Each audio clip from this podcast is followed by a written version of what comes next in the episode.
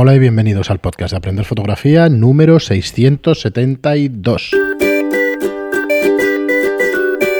Hola, soy Fran Valverde y hoy mm, estoy solo, no hemos podido coincidir ni Pera ni yo y antes de dejaros sin podcast pues eh, he decidido pues grabaros yo mm, pues una pequeña lectura sobre un libro fetiche mío que quien nos siga desde hace tiempo sabe que me gusta muchísimo y que recomiendo a todo el mundo.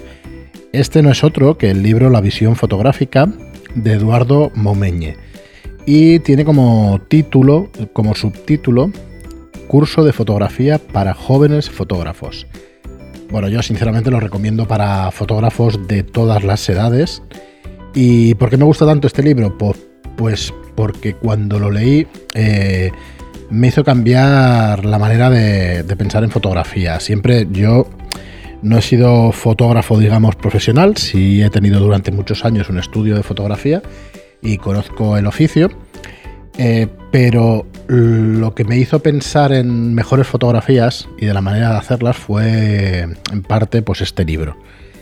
Así que me gustaría pues eh, en el programa 572, os voy a decir exactamente cuál, 562, ya os leía un extracto de la introducción de este libro y en el programa de hoy y probablemente en el del lunes también me gustaría leeros eh, pues el partes del primer capítulo eh, y, bueno, para que lo podáis conocer. Mi intención no es que nos compréis el libro, sino al contrario.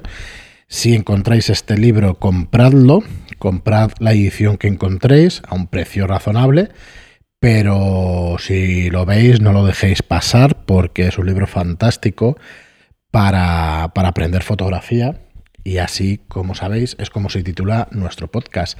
Así que bueno, os voy a leer un, extracto, va a ser un podcast más cortito que de costumbre, eh, unos 10 minutos, espero no alargarme mucho más, pero para que veáis qué podéis encontrar en este libro. Eh, dice así el capítulo 1. Algún día fotografiar será tan fácil como pintar con un papel de colores. Este comentario lo hacía George Eastman, el hombre que fundó la compañía Kodak y que a finales del siglo XIX lanzaba al mercado una cámara pequeña que prometía revolucionar la práctica de la fotografía haciéndola accesible a todo el mundo. Eastman lo consiguió, hizo posible que la fotografía, que había sido pesada y compleja de practicar hasta entonces, estuviese al alcance de todos, dada la comodidad que supondría hacer fotografías, una facilidad no muy lejana a la de hoy en día. El reverso de esta revolución de George Eastman se encontraría en el hecho de que quizá lo que obtenemos con tanta facilidad puede no ser muy interesante. Poca gente consigue con un lápiz de colores lo que conseguía Henry Matisse.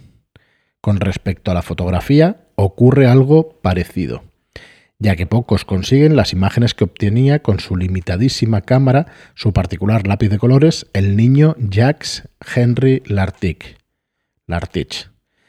Damos por hecho que nosotros buscamos en la fotografía algo más que instantáneas para el recuerdo. Hago un inciso aquí para deciros que este libro nos habla de fotógrafos, los subraya en negrita, y de los primeros que aparecen es este Jacques Henry Lartich, que es un fotógrafo de finales del 19, si no recuerdo mal, como mucho principios del 20, y que es espectacular lo bueno que era teniendo eh, en sus manos pues, la cámara que tenía. Así que si queréis buscar información y queréis ver unas fotos modernas en todo sentido, pero hechas a principios del siglo XX como muy pronto, o sea, eh, tenéis que buscar a este fotógrafo. Sigo con el libro. Partamos de algunas ideas básicas, simples, pero que debemos tener presentes y que pueden ser tan útiles para obtener buenas fotografías como para conocer la obra de los grandes fotógrafos. Fotografiar es muy fácil y obtener buenas fotografías no es tan fácil. Las razones de ello son varias y sobre ellas hablaremos continuamente. Una razón importante es que las buenas fotografías exigen mucha dedicación ¿Una gran dedicación garantiza buenas fotografías? La respuesta es, en principio, negativa, ya que la fotografía, tal como aquí la entendemos, no es tan solo un oficio, sino un medio de expresión, de creación. La dedicación, incluso la mental, es fundamental para nuestra obra, pero no nos garantiza el éxito.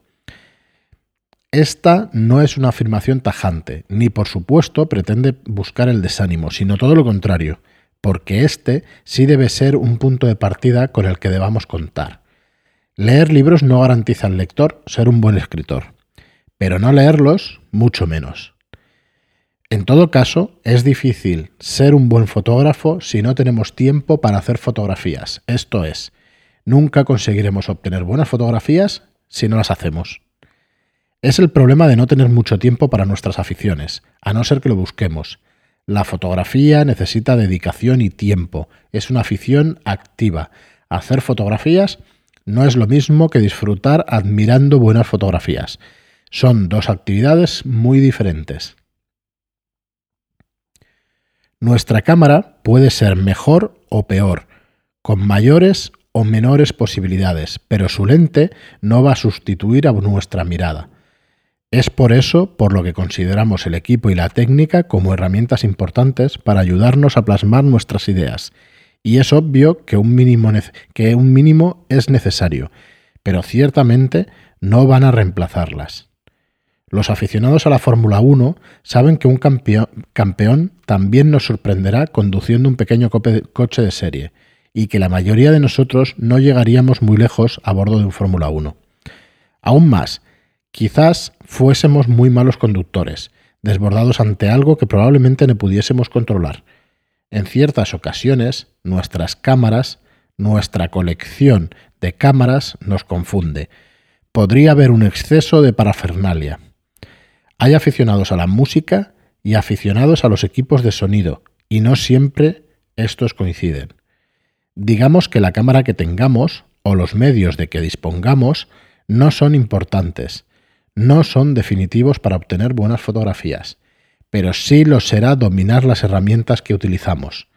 Si aún no lo hemos hecho, estudiemos el manual de instrucciones de nuestra cámara como si ello fuese necesario para nuestro examen de fin de carrera. Disculpad que haga aquí otro inciso porque yo creo que llevamos 672 programas de aprender fotografía y sabéis que, en, todos ellos ha estado opera conmigo, eh, menos uno o dos, y, es, lo ha dicho hasta la extenuación. Hasta la extenuación. Estudiemos, estudiemos el manual de instrucciones de nuestra cámara y de hecho, Pera es una de las personas que sabe los números de página de más de una función de muchas cámaras Canon. Bueno, sigamos, que ya estamos terminando. Eh, el podcast no quiero alargarme, ya el lunes si acaso os leo otro capítulo, otro trozo de este primer capítulo. Eh, sigue así.